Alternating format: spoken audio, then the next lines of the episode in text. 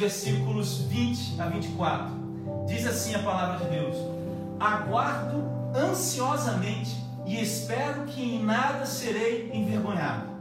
Pelo contrário, com toda a determinação de sempre, também agora Cristo será engrandecido em meu corpo, quer pela vida, quer pela morte. Porque para mim, o viver é Cristo e o morrer é lucro. Caso continue vivendo no corpo, terei fruto do meu trabalho e já não sei o que escolher. Estou pressionado dos dois lados. O desejo de partir e estar com Cristo, o que é muito melhor. Contudo, é mais necessário, por causa de vocês, que eu permaneça no corpo. Deixa eu fazer mais uma oração. Senhor, eu entrego nas tuas mãos os teus filhos, todos que vão ouvir essa palavra. Perdoa os nossos pecados, no nome de Jesus, coloca a tua palavra nos nossos corações, no nome de Jesus. Gente, nós estamos diante de um texto do apóstolo Paulo para aqueles crentes de uma cidade chamada Filipe. Essa cidade tem esse nome porque o, a pessoa que deu nome a essa cidade se chamava Filipe, era pai de Alexandre Magno. Essa cidade já tinha outro nome, mas na época do domínio ele resolveu dar esse nome para essa cidade. E é engraçado que Paulo fala essa, essa expressão aqui no meio desse texto. Para mim, o viver é Cristo e o morrer é lucro. Sabe, a carta de Filipe, Paulo estava lá preso em Roma. Esse homem escreve esta frase preso. Nessa carta aos Filipenses, Paulo não está exortando tanto quanto nas outras cartas, porque esses caras tinham algo especial. Neles o evangelho germinou de uma maneira um pouco diferente, por exemplo, do que lá os crentes de Corinto, do que os crentes da Galácia, do que os crentes lá em Éfeso. Os historiadores dizem que Paulo tinha um carinho especial por, esses, por esse povo. E aí você vê que essa frase entra nesse contexto desconcertando as coisas. Porque Paulo diz assim: Para mim o viver é Cristo e o morrer é lucro. Parece que Paulo está dizendo assim: Olha, é melhor que eu morra logo. Se você ouve logo essa, essa, essa, essa informação, essa frase, é a primeira ideia que vem na sua cabeça, não é verdade? E essas informações todas que eu dei aqui parecem que não, parece que não fazem sentido quando você ouve o apóstolo Paulo dizer: Viver é Cristo, mas morrer é melhor. Cadê o amor a essas pessoas? Será que Paulo está desejando a morte? Existe uma brincadeira que a gente faz quando é criança, que é morto-vivo. E sabe, morto-vivo é o tema da nossa reflexão de hoje. Morto-vivo. Eu quero pensar com você nesse texto e tirar algumas algumas lições para a minha vida e para a sua desse texto incrível que o apóstolo Paulo escreve dessa carta. Primeira pergunta que você pode fazer é que, bom, o apóstolo Paulo está falando de suicídio? Não. Meus irmãos, não tem nada a ver com suicídio. Paulo está desejando a morte? Não. Paulo está desejando morrer porque estava sofrendo? Não. Paulo diz viver é Cristo e morrer é lucro? Será que ele falou isso porque ele estava sofrendo tanto?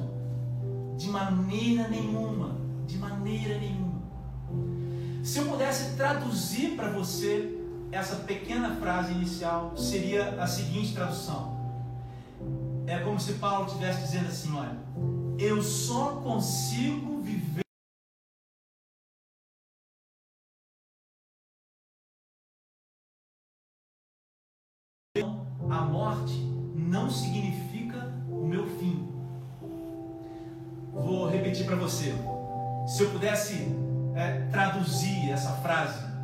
palavras, eu diria que Paulo está dizendo o seguinte: eu só consigo viver de um jeito, e se me custar a vida, a morte não significa o meu fim.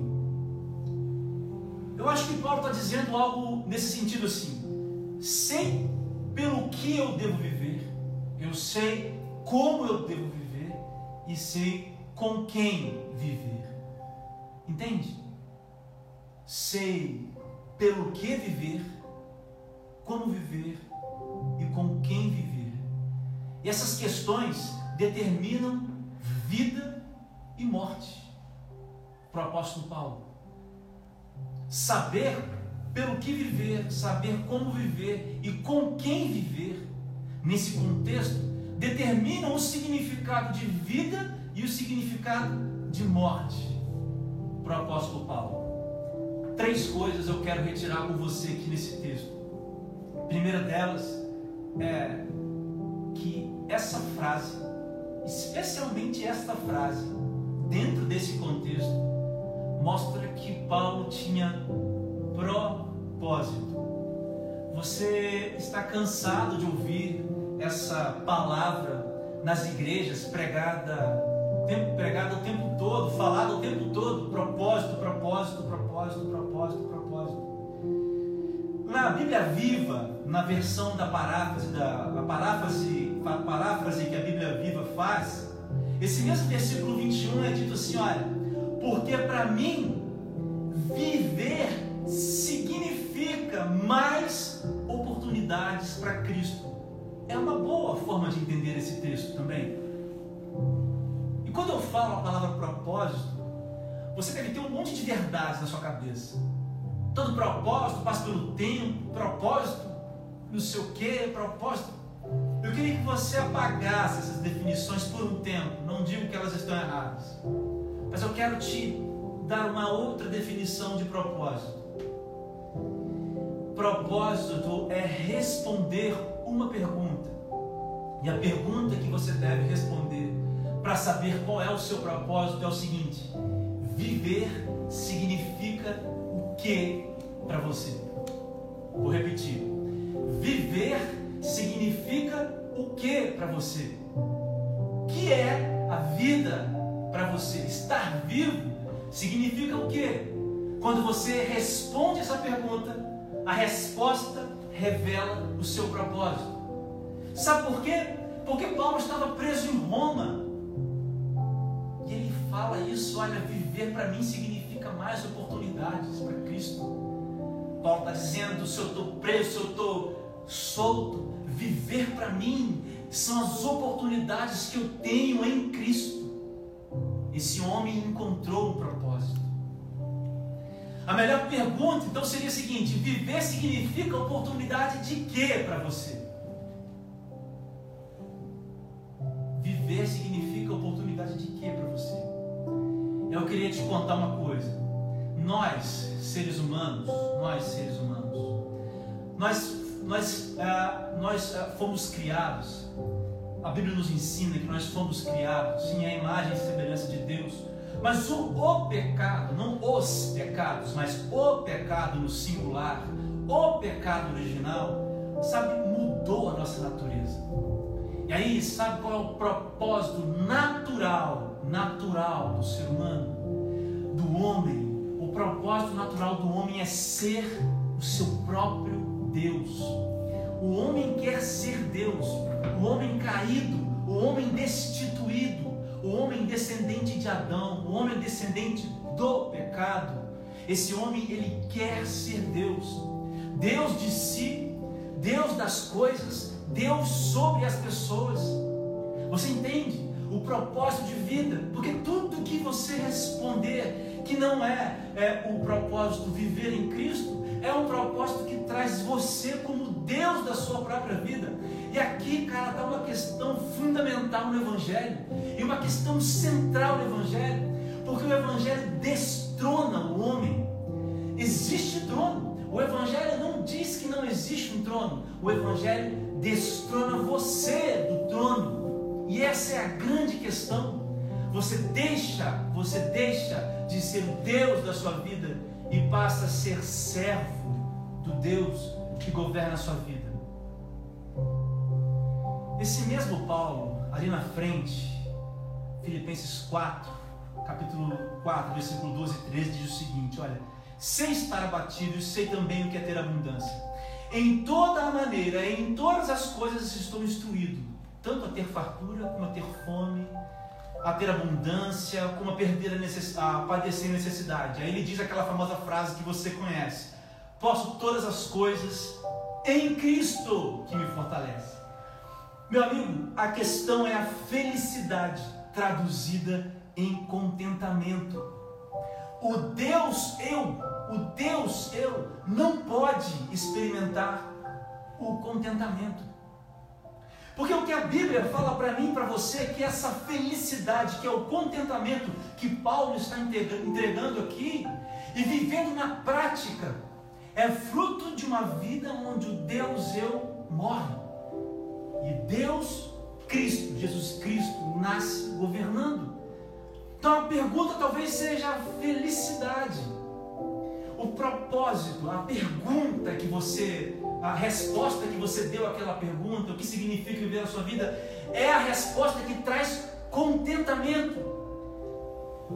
Porque se você não alcançar isso que você almeja, e se as pessoas te abandonarem, e se o projeto der errado, e se a doença chegar, e se a morte bater a porta, e se as pessoas ao seu lado se forem, você ainda continuará contente? Porque o, cara que escreveu esse negócio, que eu acabei de falar com você, estava preso num lugar horrível, sozinho.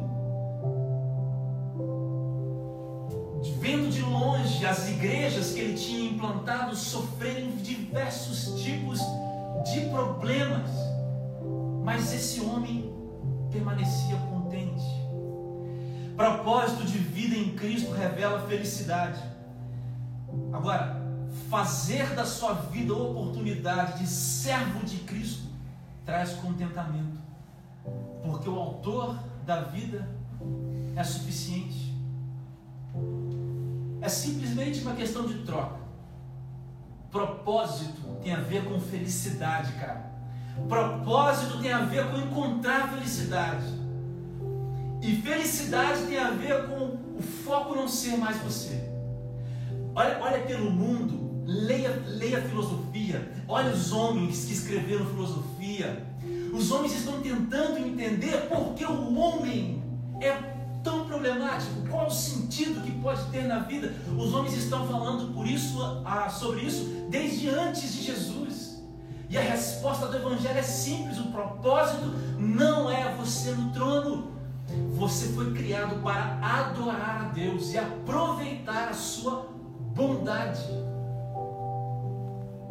Presta atenção, vou terminar essa parte aqui. Infelicidade é desvio de propósito. Infelicidade, meu amigo, é desvio de propósito. O propósito de, de viver a, a, a, aproveitando a bondade de Deus e de ter a sua vida moldada a partir de Cristo, que é a revelação de Deus. Mas esse propósito ele só pode ser dado por Cristo. Não se esqueça da onde o apóstolo Paulo saiu e nem como ele foi encontrado. Você vai ler depois Atos 9. Paulo está no caminho a Damasco e é ali que Jesus aparece. Quem pode te entregar o propósito de Cristo é o próprio Cristo, ninguém mais. Eu acho que essa noite é uma noite para que você tenha propósito na sua vida. Esquece essas coisas de propósito que você conhece, estando certas ou erradas. Responda essa pergunta: para que você vive? A sua vida é oportunidade de quê? Se a resposta não for revelar Cristo, então você está condenado à infelicidade, porque você está no trono. O propósito é deixar o trono e deixar Deus no trono. Outra coisa que esse texto ensina para mim é que o apóstolo Paulo fala essas coisas para a glória de Cristo. Versículo 20 diz assim: Também agora Cristo será engrandecido em meu corpo, quer pela vida, quer pela morte quer pela vida, quer pela morte. Olha a questão de novo da vida e da morte. Deixa eu te falar uma coisa. A palavra aqui engrandecido tem a ver com a palavra glorificado. Tem a ver com a questão de dar glória. E existe uma, um versículo que eu amo lá em 1 Coríntios capítulo 1, versículo 31, que está escrito assim, o apóstolo Paulo escreve, para que, como está escrito, aquele que gloria, glorie-se no Senhor. O que, que é gloriar-se? Que, que é dar glória ao Senhor? É dar o valor que Cristo, a posição que Cristo tem. Melhor do que isso, é dar o lugar que só Ele pode ocupar. Gloriar-se em Cristo é entender a sua posição em relação a Cristo. Dar glória a Cristo, Cristo ser glorificado na sua vida, é, são as pessoas vendo quem é o rei da sua vida. Quem está sentado no trono. Em todas as suas cartas, o apóstolo Paulo começa sempre assim: Paulo, apóstolo de Jesus Cristo, e não sei quem. Mas nessa carta aos Filipenses, no capítulo 1, versículo 1, ele diz o seguinte: olha, ele fala assim: Paulo e Timóteo, servos, servos de. Nessa apresentação ele se chama de servo. Em algumas traduções é, usa a palavra escravo de Cristo. E Paulo usa essa mesma expressão em Romanos, porque não é a ideia de um escravo que é subjugado contra a sua vontade, mas é um escravo que se faz, que se rende aos pés do Senhor, de um Senhor bondoso. Agora, essa questão de dar glória tem a ver com duas coisas: tem a ver com essência e quantidade de essência. Só revela Cristo quem está cheio dele, e só reflete Cristo ou o valor de Jesus Cristo, ou a posição de Jesus Cristo, quem está nele. Atos capítulo 1, versículo 8. Jesus Cristo diz: Mas receberão poder quando o Espírito Santo descer sobre vocês, e vocês serão minhas testemunhas, meus mártires. Palavra que é essa em Jerusalém, em toda a Judéia e Samaria e até os confins da terra. E eu falei que revelar a glória de Cristo tem a ver com a essência. A essência que eu quero dizer aqui está instaurada na pessoa do Espírito Santo de Deus. Durante a história da igreja, houve várias formas de explicar a Trindade, várias heresias, dizendo que um está abaixo do outro, o outro está criado depois, mas o que a Bíblia revela é que Deus Pai, Deus Filho e Deus Espírito são a mesma coisa, são a mesma pessoa em três formas de atuar diferentes em você, em mim, em nós. O Espírito Santo de Deus foi deixado aqui por Jesus e a forma de você se comunicar, ser transformado, ser consolado é através da ação do Espírito Santo, que é uma pessoa. Não tem primeiro, não tem segundo não tem terceiro lugar. Deus é o primeiro, Jesus é o segundo, o Espírito Santo é o terceiro. Para com isso. A essência, e aí eu digo a essência daquilo que você é, aquilo que deve dizer o que você é, devia ser o Espírito Santo. E eu falei para você também de quantidade de essência. Efésios capítulo 5, versículos 18 e 19. O apóstolo Paulo está falando sobre questões para os crentes de Éfeso. E aí ele traz uma verdade dentro desse contexto. Não se, não se embriaguem, com, embriaguem com vinho, pois ele os levará ao descontrole. Era a questão deles. Agora olha o que o apóstolo Paulo diz. Em vez disso, sejam cheios do Espírito cantando salmos, hinos e cânticos espirituais entre si, louvando o Senhor de coração com música. E você tem que entender que a ideia do ser cheio é a ideia do transbordar.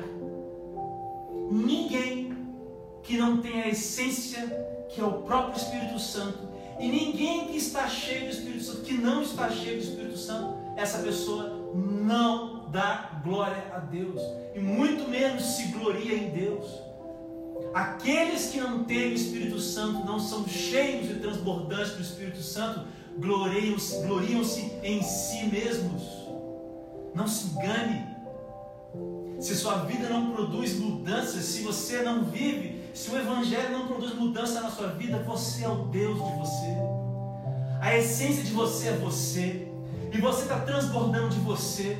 E não tem espaço para o Espírito Santo em você. Você é um crente que senta todos os dias lá na igreja, no mesmo lugar, no mesmo banco. Mas você não conhece nada do Espírito Santo.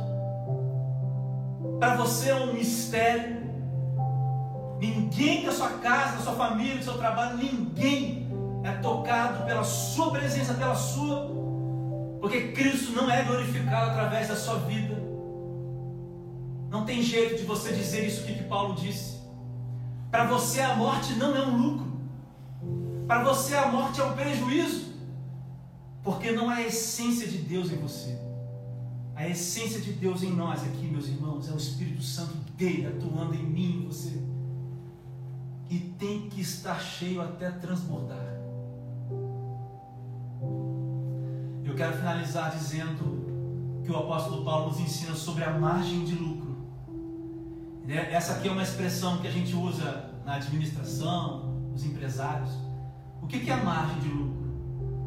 Margem de lucro é quando você compra uma coisa por um valor e vende por um valor acima do que aquele que você comprou, certo? Você tem uma margem de lucro. Olha aí o que diz o versículo 21.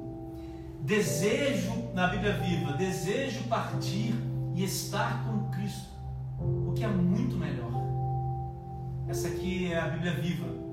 Em outras versões diz assim: a morte é lucro. Em outras versões diz assim: a morte é o ganho. Na versão da Bíblia em inglês, a palavra é ganho, algo que se ganha. E eu pensei nesse negócio de margem de lucro. E eu quero te explicar isso. Primeiro eu quero dizer a você, como eu disse no começo, que não tem nada a ver com a vontade de morrer. Eu já passei por essa experiência.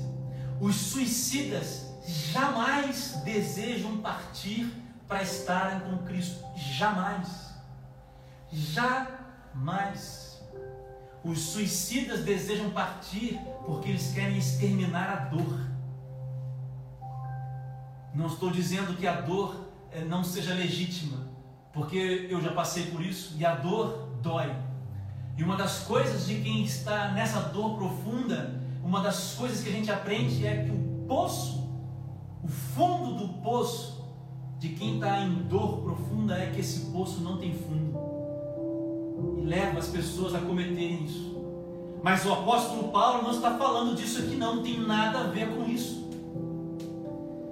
Paulo se alegrava na dor. Paulo disse, eu acabei de ler para você lá no capítulo 4. Paulo está contente por estar preso. Seria como dizer, Paulo estaria feliz por ser decepcionado, por ser rejeitado, por ser pisoteado, por ser enganado.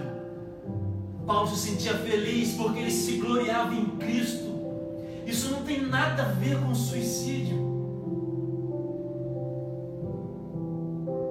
É como se Paulo estivesse dizendo o seguinte: assim, viver é Cristo, mas estar e encontrá-lo face a face é mais do que eu mereço e mesmo assim eu verei.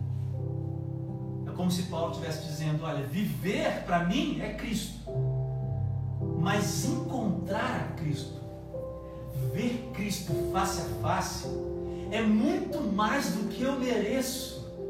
Mas ainda assim, eu sei que eu vou ver Cristo. É por isso que o apóstolo Paulo fala: é muito melhor.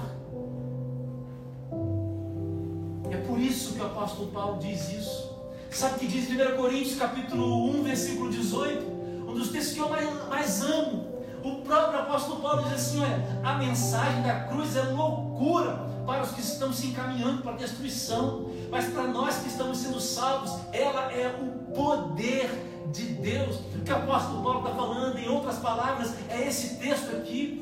É loucura para mim, é loucura mesmo dizer que um homem veio, morreu numa cruz, me salvou, mudou. Eu que era um perseguidor de cristãos, hoje agora estou no meio deles, pregando e servindo a Jesus. Eu não merecia, mas Deus me transformou, aquilo que está dentro de mim transbordando, aquilo me transformou e eu sei que eu verei Jesus. É como se o apóstolo Paulo estivesse dizendo: viver é para sempre, Cristo. E aí eu trago essa ideia do prejuízo e do lucro. Sabe, eu quero terminar com você. Lembra quando eu falei lá do propósito? Essas pessoas que não encontraram o propósito em Jesus, elas vão correr, elas vão andar, elas vão gritar, elas vão gemer, elas vão rir, elas vão amar, elas vão abraçar, elas vão viver a vida delas, mas na morte elas estarão no prejuízo. Sabe por quê? Porque nada do que você faz é capaz de pagar o preço que Jesus pagou. Para essas pessoas, para essas pessoas, a vida é um eterno prejuízo. Você está entendendo, cara, isso que eu estou falando? Para essas pessoas, a vida é um eterno prejuízo. Porque elas estão aí gritando, vivendo, correndo atrás das coisas, elas têm propósitos na vida dela que não é gloriar-se em Cristo ou revelar a glória de Cristo. E no final, quando a morte chegar, elas vão ver o prejuízo de ter feito isso tudo e não ter alcançado ter o privilégio de olhar e de ver Jesus face a face.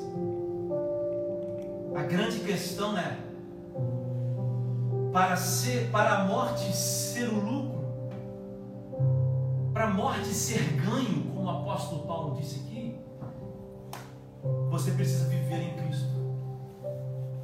E aí eu vou finalizar já dizendo o seguinte: olha, a ideia de você viver para sempre Cristo. É como assim, viver é, olha só, não vai muito sentido essa frase, mas é isso aqui, olha. Viver é para sempre Cristo. A morte é uma mudança de estado, onde eu verei o meu rei, o meu mestre, face a face, mas ele já está comigo. Morte é a mudança estado. Morte não é aquilo que me derrota. Morte não é o fim da minha existência.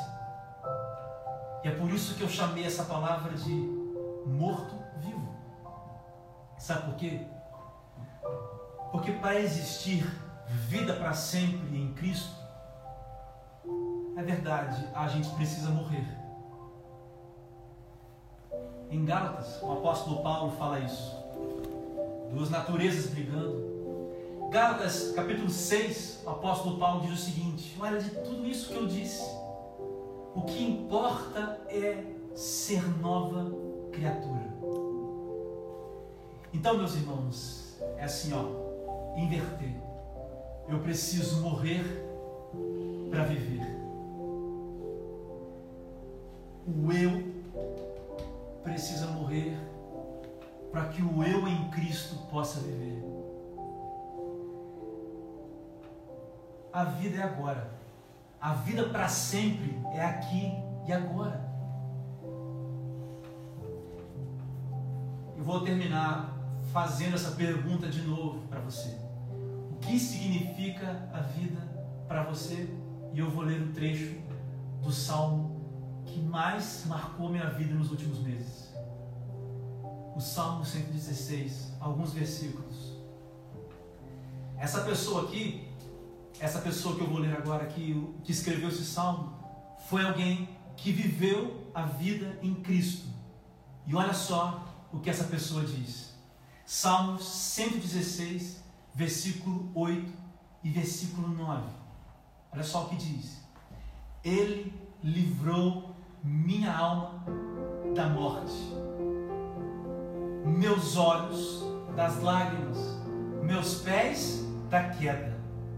Por isso andarei na presença do Senhor enquanto viver aqui na terra. Você entendeu, cara? Você entendeu aqui o processo? O morto-vivo? Ele, ele, ele livrou a minha alma da morte, da verdadeira morte. Meus olhos, ele me livrou das lágrimas. E os meus pés, ele me livrou da queda. E é por isso que eu andarei na presença do Senhor enquanto eu viver na terra. É por isso que eu viverei contente. É por isso que eu posso todas as coisas, porque é o Senhor que me fortalece. É por isso que eu posso dizer que viver é, é Cristo e morrer é lucro. Porque eu viverei, andarei na presença do Senhor enquanto eu viver, e quando eu morrer, eu encontrarei o Mestre. Cara, e, e lá no versículo 16 do Salmo 116 diz o seguinte: Senhor, ó Senhor, sou teu servo, sim, teu servo, teu humilde servo, tu me livraste das minhas correntes. Cara, essa é a palavra que sintetiza tudo isso que eu falei. Você pode responder essa pergunta como o salmista responde? Você pode responder essa pergunta como o salmista responde? Você pode responder desse jeito?